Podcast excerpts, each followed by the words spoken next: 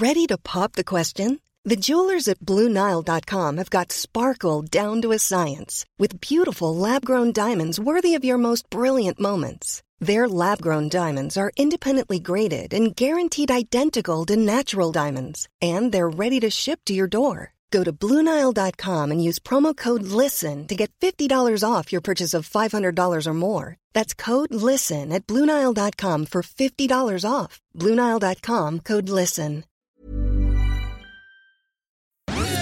Dixo presenta Factor Kaiser con Max Kaiser.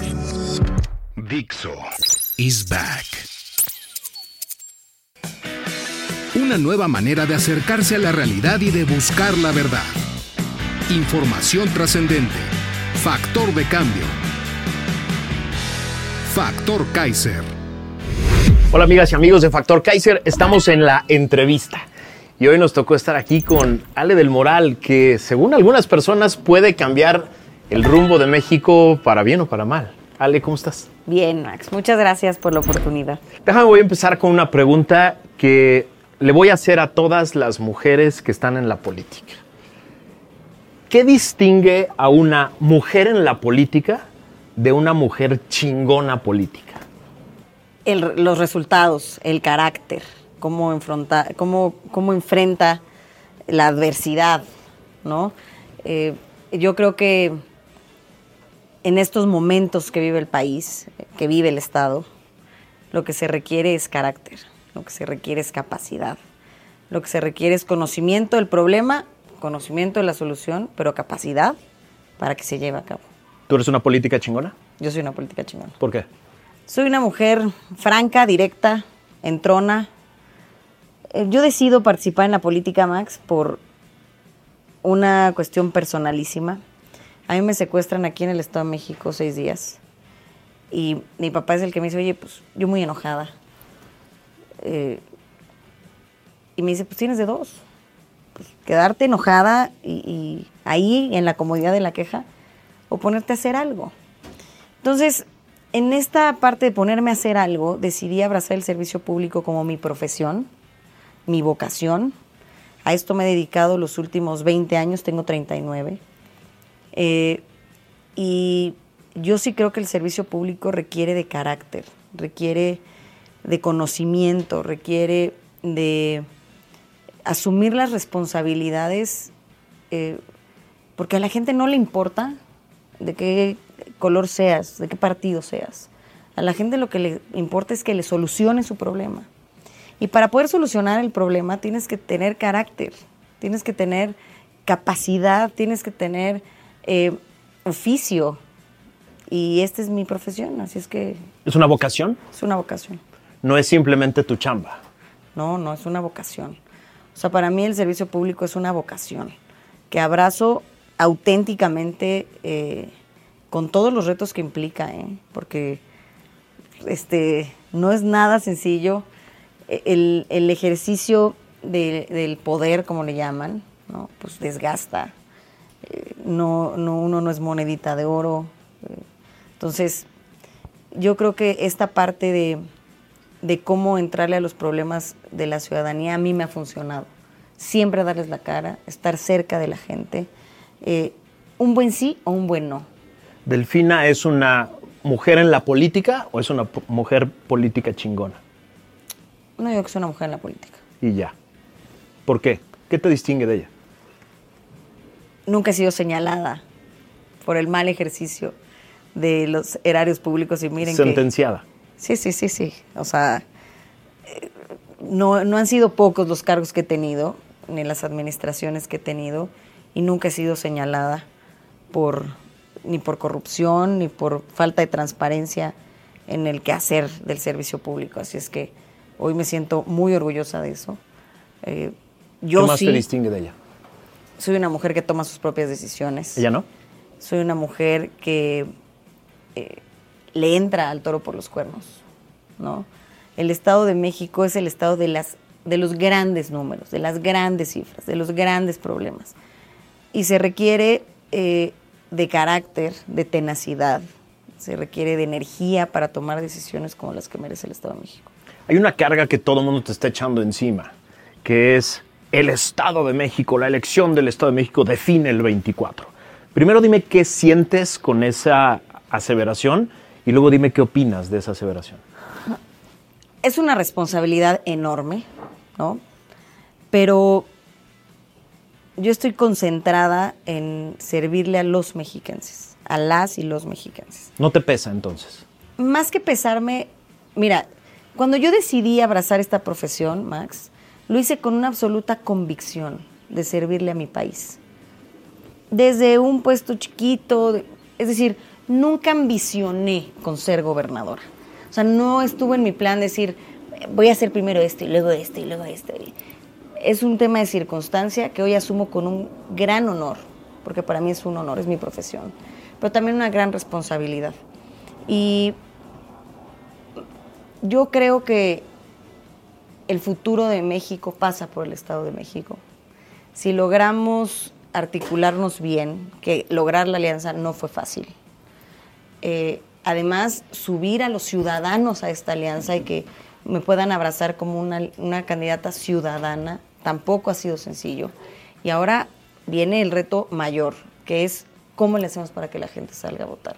Que la gente sepa el poder que tiene su voto que al rato no haya una queja de un hijo que le diga, oye papá, mamá, ¿por qué no hiciste el cachito que te tocaba en esa época tan importante?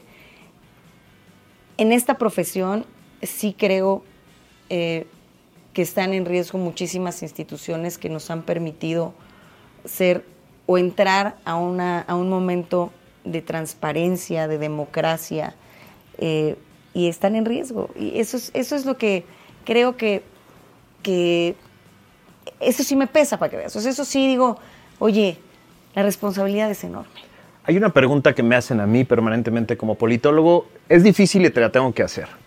¿El gobernador del Mazo quiere ser embajador o miembro del gabinete de Morena? No. No. Tajantemente no. Tajantemente no. O sea, porque hemos tenido experiencias terribles quienes no eh, eh, congeniamos con Morena de ver a gobernadores de todos colores entregar los estados. Mira, Max, yo sí creo que el Estado de México necesita un cambio, pero no es un cambio de colores.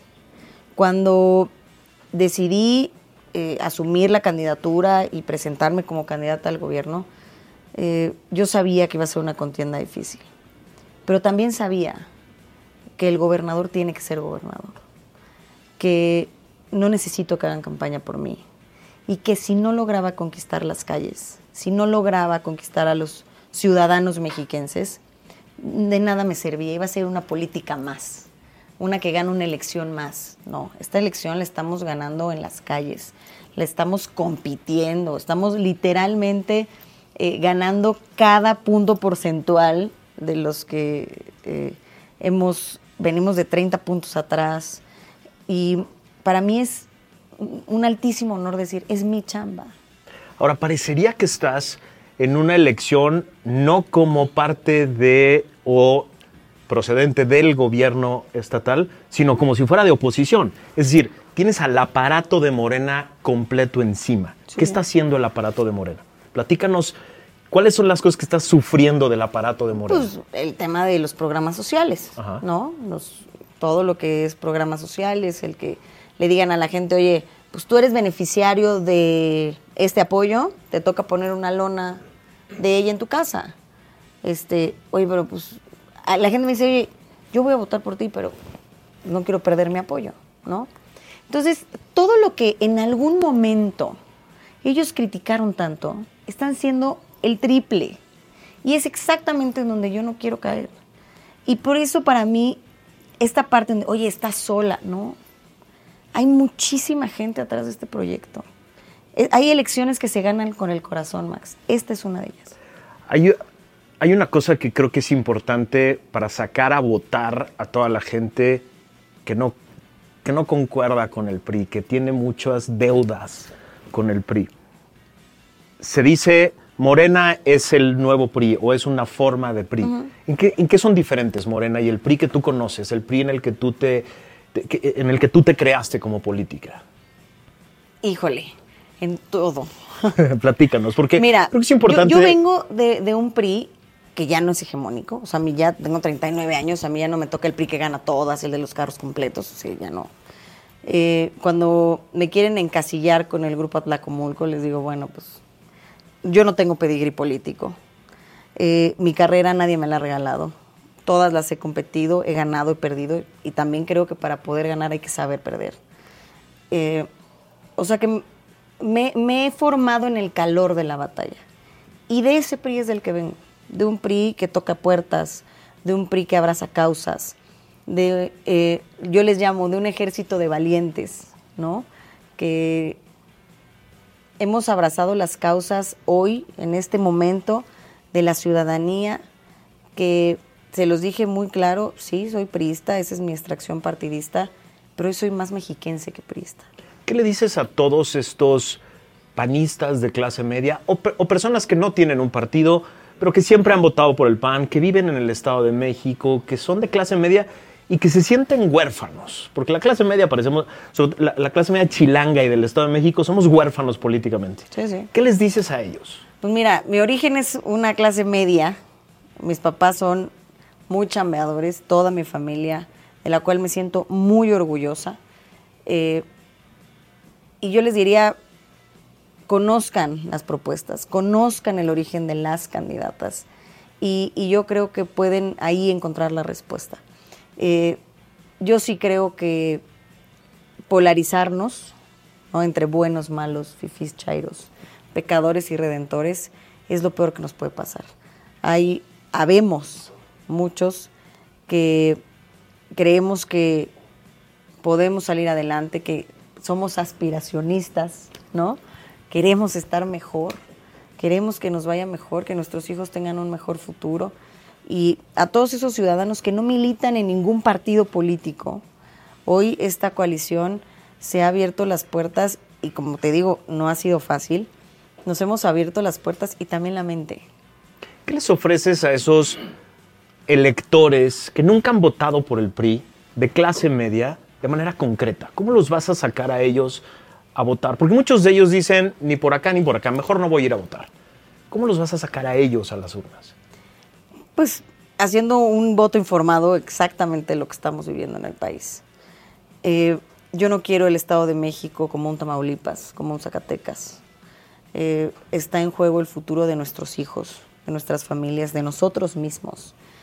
Eh, sí puedo decirles y asegurarles que soy una mujer de territorio, no de escritorio, que conozco la problemática, que puedo estar cerca de la gente, que soy una mujer hecha ahí en la calle. Y eso es lo que es mi mayor fortaleza. Y la verdad me siento muy orgullosa de eso. Hoy son cuatro partidos, van a tener el rojo, el azul, el amarillo, el turquesa. Esto va mucho más allá de un partido político. Está en juego el futuro de millones de mexicanas y de mexicanos y los mexiquenses somos mexicanos dos veces. Encabezas una coalición muy compleja. Muy compleja. Y, y es un experimento muy interesante de gobierno de coalición, gobierno de muchos, gobierno de equipo. ¿Cómo vas a formar ese equipo? Pues mira, una de las... Uno es el primer estado que está legislado el gobierno de coalición. O sea, no nada más hicimos un convenio, de un convenio electoral, sino se firmó un convenio de participación. Eh, en ese se establecieron porcentajes y eh, políticas básicas de cada una de las ideologías de cada partido. Pero lo que yo les puse en la mesa fue, aquí no habrá compadrazgos, habrá capacidad. Necesitamos no llegar solamente por una cuota. Lo que podemos hacer y marcar, o sea, sí o sí en el Estado de México habrá alternancia política después del 4 de junio, porque un gobierno de coalición es alternancia política. O sea, en tu gabinete, en tu gobierno, no va a haber cuotas de, le, de, los que le echaron más ganas en la campaña, de los que pusieron más lana, van a estar las y los mejores. Tienen que ser capaces. Eso es un compromiso. Absolutamente. Y, se, y lo saben todos los que construimos la coalición. Está bien. Claro que hay porcentajes, claro que tenemos, algunos tendrán los Nueva Alianza, pues evidentemente los maestros, ¿no? Eh, pero tienen que ser los mejores tienen que tener eh, cartas credenciales suficientes para demostrarle a la ciudadanía que podemos hacer un gran gobierno de coalición, que no necesitamos pensar igual, para gobernar por todas y todos los mexicanos. No, no recuerdo en elecciones recientes una elección tan claramente de dos. Dos mujeres, dos coaliciones, dos posturas, dos alternativas. ¿Cuáles son las diferencias más importantes de esas dos alternativas? A ver, históricamente en el país solo ha pasado dos veces. Una en Hidalgo, con Xochitl Gálvez y Paco Olvera, y esta es la segunda vez en la historia de México que pasa, que solamente hay dos candidaturas. En este momento las dos somos mujeres, que eso lo hace todavía Más interesante. más interesante. ¿Cuál es la diferencia principal? Nosotros no queremos enquistar una ideología política. Nosotros queremos trabajar por el progreso del Estado, por atacar la inseguridad, por erradicar la violencia contra las mujeres en el Estado de México, que son los temas principales, eh, que tenemos que trabajar por el agua, porque tenemos un problema de agua en el Estado de México. Eso es, nos- que, que el Estado se consolide como una zona industrial que genere empleos. Este, no hay mejor política social el empleo.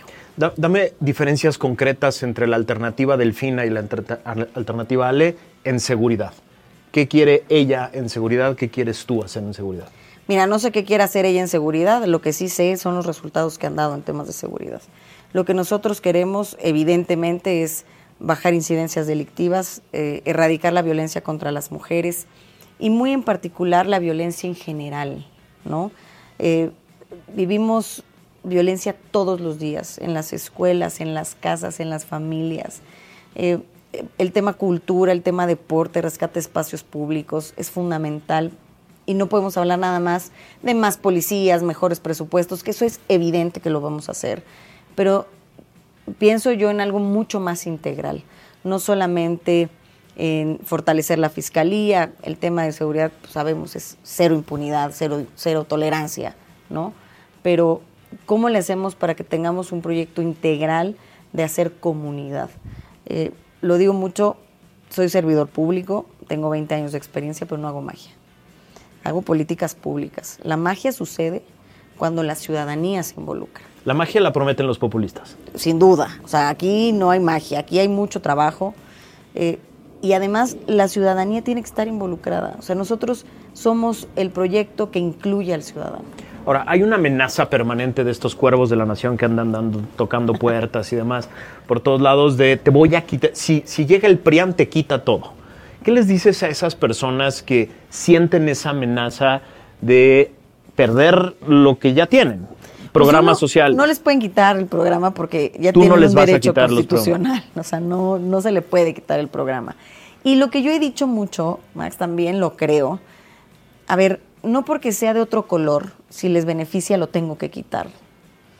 O es decir, ¿cómo sumamos lo que está bien hecho? O sea, no es un tema de ideologías políticas. Es cómo le hacemos que para que la gente esté mejor, para que la gente viva bien. Si hoy tienen un apoyo y les es útil, pues que siga el apoyo. ¿Por qué habríamos de quitarlo? ¿No? Y si sumamos además esfuerzos, si sumamos presupuestos, pues les va a ir mejor. Ahora, los, em- decías, los empleos. Los empleos los crean los empresarios. Sin duda. Y la mejor relación que puede tener un buen gobernador es con la clase empresarial para ayudar a que se desarrollen. ¿Qué has platicado con ellos? ¿Qué les has ofrecido en tu gobierno? facilidades, todas las facilidades para que vengan y se instalen en el Estado de México. Eh, nosotros, soy una creyente de que el gobierno, o mi aspiración es tener un gobierno que no estorbe. Hoy entrar a, un, a cualquier ciudadano, ¿eh? no nada más un empresario, tienes que ir a hacer un trámite y dices no. O sea, me tengo que echar un día completo en la burocracia. Entonces, modernizar nuestros procesos no va a ser sencillo, pero sí creo que es posible. Te va a tocar gobernar junto con el último año del presidente que no va a estar muy contento si tú ganas. ¿Cómo, cómo, cómo imaginas esa relación con un señor que va a estar enojadísimo si tú ganas, pero que tiene que gobernar contigo y que tú con él? Pues esa será mi chamba, ¿no? Este, hacer buena política y buscar la, la forma para que al Estado de México le vaya bien. Hay mucha confusión en, en muchos gobernadores en este sentido, ¿no? De cómo le hago para mantener una buena relación, para que no me quite la Guardia Nacional y que no me quite recursos, pero quiero seguir siendo oposición. ¿Has pensado cómo, cómo funciona esa fórmula? La verdad es que no la he pensado, pero sí creo que haría todo lo que esté en mis manos porque al Estado de México le vaya bien. O sea, es decir, no necesito pelear con él necesariamente para que le vaya bien al Estado, sino una vez que llegas al puesto, estás obligado a hacer lo que está a tu alcance porque sumes la mayor cantidad de presupuestos, de aliados para que a la ciudadanía le vaya bien. Hay un par de monstruos que te van a tocar definir su futuro. Eh, uno directamente y otro no tanto. El Tren México-Toluca y el Chaifa. ¿Qué has pensado de estos dos monstruitos que eventualmente, no, yo sé que no son, son federales, pero eventualmente están en tu estado? ¿Qué, qué, has pensado el de estos aeropuerto, dos bodrios? El Felipe Ángeles es una realidad, ya está. Y si ese aeropuerto funciona, detona de manera importante una región del estado que le urge el desarrollo económico. Entonces, haría lo que esté en mis manos porque ese aeropuerto funcione. Porque a la gente del Estado de México le va a ir bien. Porque va a tener empleo. Y en el tema del tren, el tren le va a dar movilidad muchísimo al Valle de Toluca. Entonces, primero que se acabe. Ojalá no acabe. A ver si algún día. Este, y, y que le pueda dar también movilidad, que le dé, va a generar, va a detonar al Valle de Toluca de manera importante el tren. El, el prismo del Estado de México tiene una fama muy grande en el país de ser un prismo muy activo, muy organizado, eh, muy, muy de la vieja guardia. ¿Está, así- ¿Está así hoy el PRI? ¿Está haciendo la chamba? ¿Te está acompañando? ¿Está en, en los lugares donde tiene que estar? El PRI está haciendo lo que le toca. ¿Y los demás partidos de la coalición? Yo creo que también. ¿Sí? ¿Quiénes son los grandes aliados además de los partidos? Me refiero, ¿cómo, cómo te has acercado a universidades, a organizaciones de la sociedad civil? ¿Cómo, ¿Cómo esta coalición es de partidos y ciudadanos en la realidad? Pues mira, son muchísimos brazos que los que nos ayudan. ¿eh? Eh, hemos tenido ya, hemos ido ya a tres universidades, eh, foros importantes. Yo no le voy a rehuir a ninguno, a ningún debate. Tienen que, los únicos que ganan con los debates son la ciudadanía, ¿no? Y conociendo a sus candidatas y conociendo las propuestas. Y más si solo somos dos. Así es que eh, es- es- son brazos de mucha gente que está dispuesta a defender el Estado de México. ¿Si lo sientes? ¿Sientes este acompañamiento? Sin duda. Ahora explícame una cosa. ¿Cómo una persona sentenciada por un tribunal constitucional por un caso probado de corrupción puede ser candidata? ¿Por, qué vivimos en un país así? O sea, ¿qué, qué, qué has pensado de eso? Cuando estás en un debate con ella, dices, si yo me cuidé 20 años, hice bien la chamba, ¿por qué tengo que estar compitiendo contra una persona probadamente corrupta por un tribunal constitucional? No, hombre, y si vieras las negociaciones del nuevo debate, quieren que no hablemos de corrupción, quieren que no hablemos de Texcoco y quieren que no hablemos de nuestros cargos pasados. Ah, pues que no, pues, mm, ¿De- de qué vamos a hablar? Pues sí, exactamente, ¿no?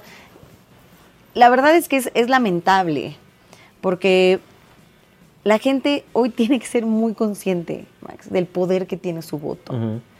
Eh, no, es- esto va más allá de si, de si yo soy eh, priista, panista, perredista o aliancista. Esto es, lo que estamos viendo en el país es inconcebible. Que hayan desaparecido el CONACID, que hayan desaparecido la financiera rural, que, que, pero- que estén debilitando al INAI. Cuando esta transparencia es lo que le da a los ciudadanos confianza en sus gobiernos. Eso es lo que nos estamos jugando el 4 de junio. Para mí, esa es la gran responsabilidad que tengo. Decirle a los ciudadanos que salgan a votar por el bien de este país. Los mexiquenses somos mexicanos dos veces, por patria y por provincia. Estamos obligados a hacerlo. Ahora, el viernes pasado vimos una cosa terrible en el Senado de la República. Terrible. Vimos a, unos, a unas senadoras y senadores jugando a hacer el Senado, violando todas las leyes, contaminando todas las reformas. En mi percepción es el presidente diciendo, estoy dispuesto a todo, estoy dispuesto a lo que sea. ¿Qué has visto en el Estado de México que te haga pensar que está dispuesto a todo en el Estado de México? Pues yo creo que sus operadores, ¿no? ¿Qué están haciendo? Pues los siervos de la nación, que llegan, tocan las puertas, condicionan programas sociales, este, limitan las libertades eh, de la gente. ¿Tu campaña los está denunciando? sí, tenemos las denuncias hechas, no hemos dejado pasar ninguno de los que hemos ya eh, cachado y lo que yo sí te puedo decir es que no importa qué tan decidido esté, aquí va a haber un dique de defensa y ese es el que estamos construyendo. ¿Está pesadísimo? Sí. ¿La subida está empinadísima? Sí. Pero no conozco el cansancio. ¿eh? Y mi plena convicción y determinación a que este país tenga un país, sea un país de instituciones, de Estado de Derecho. Fui diputada federal, lo que yo veía decía, ¿qué es esto? O sea, soy una mujer que le, ha dedicado, o me, me encantaría morirme diciendo, le serví a mi país. Y si esta, en este momento, es mi forma de servir, no hay mayor honor que hacerlo. Señor López es famoso por no reconocer ninguna elección en la que no gana. ¿Están preparados para ese momento? O sea, imagínate que la elección queda cerrada y ganas tú. Y dicen, no reconozco, fraude. ¿Están preparados para ese, para ese momento? Yo creo que el postelectoral va a ser, va a depender muchísimo de qué pase el 4 de junio. Y va a depender muchísimo de que salgan a votar. Que la gente haga un voto informado, consciente y salga a votar de lo que está viendo en la televisión, de lo que está, de lo que ven en redes sociales. Eso no puede seguir y el futuro de México pasa por el Estado de México. Explícame qué quiere decir eso, porque la gente... Somos 18 millones de habitantes. Ajá.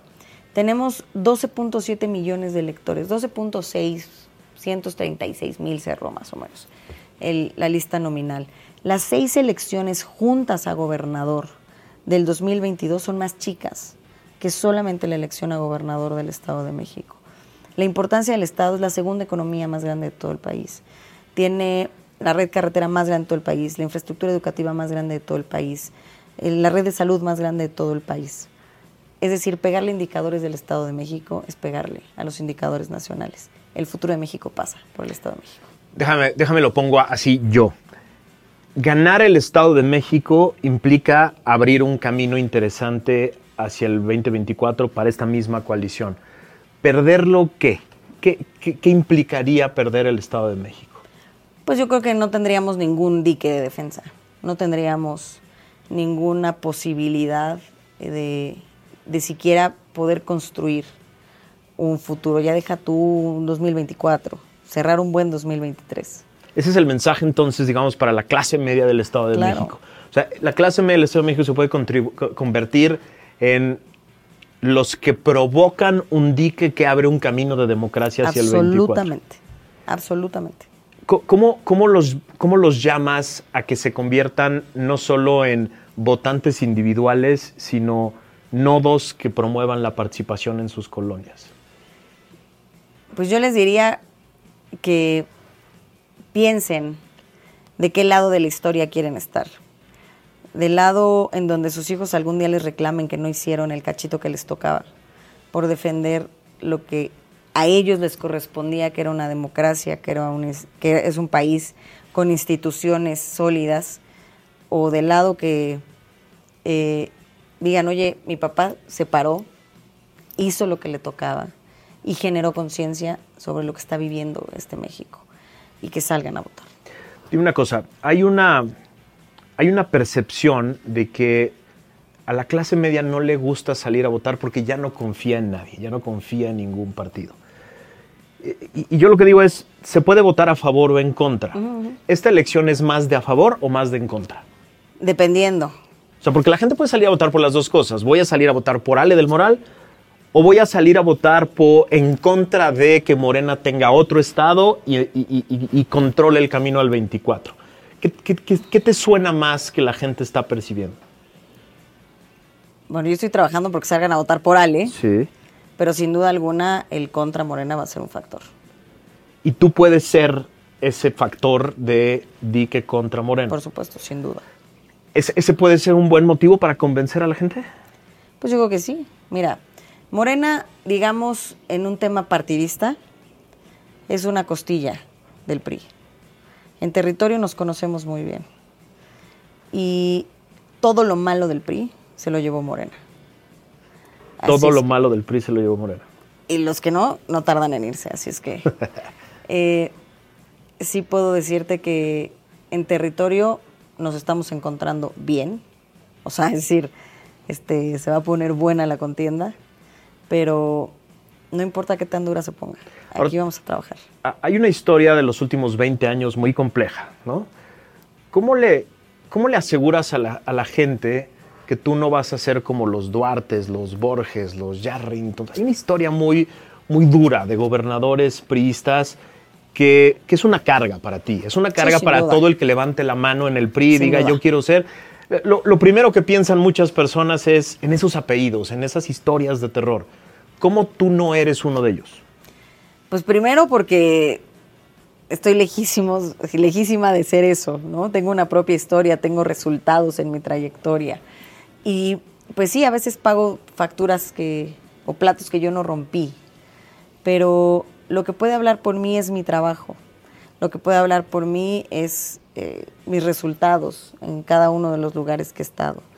Y este gobierno de coalición va a ayudar muchísimo a que evitemos cualquier tipo de estas prácticas, ¿no?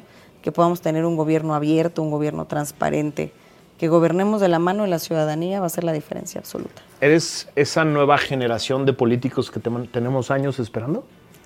Pues a mí me encantaría hacerlo, sí. Aspiro a hacerlo, sí. ¿Por qué?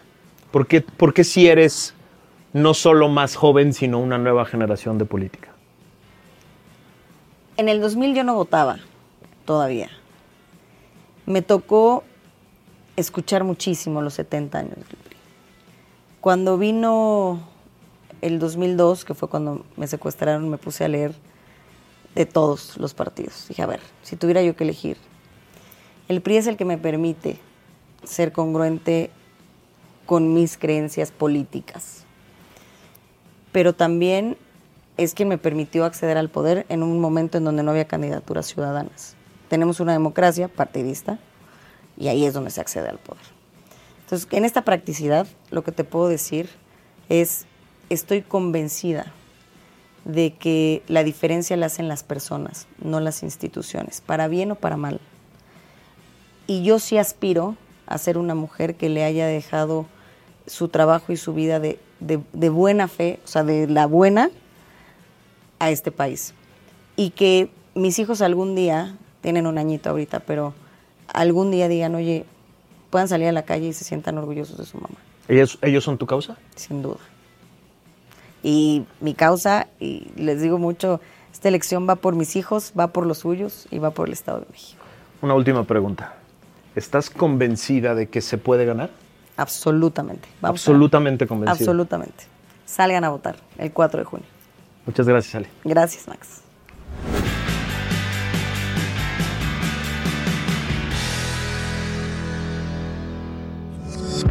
Dixo is back. When you make decisions for your company, you look for the no-brainers. And if you have a lot of mailing to do, stamps.com is the ultimate no-brainer. It streamlines your processes to make your business more efficient, which makes you less busy. Mail checks, invoices, legal documents, and everything you need to keep your business running with stamps.com. Seamlessly connect with every major marketplace and shopping cart. Schedule package pickups and see your cheapest and fastest shipping options from different carriers with rates up to 89% off USPS and UPS rates. And with the stamps.com mobile app, you can take care of mailing and shipping wherever you are. Make the same no-brainer decision as over 1 million other businesses with stamps.com. Sign up with code program for a 4-week trial plus free postage and a free digital scale. No long-term commitments or contracts. That's stamps.com. Code program.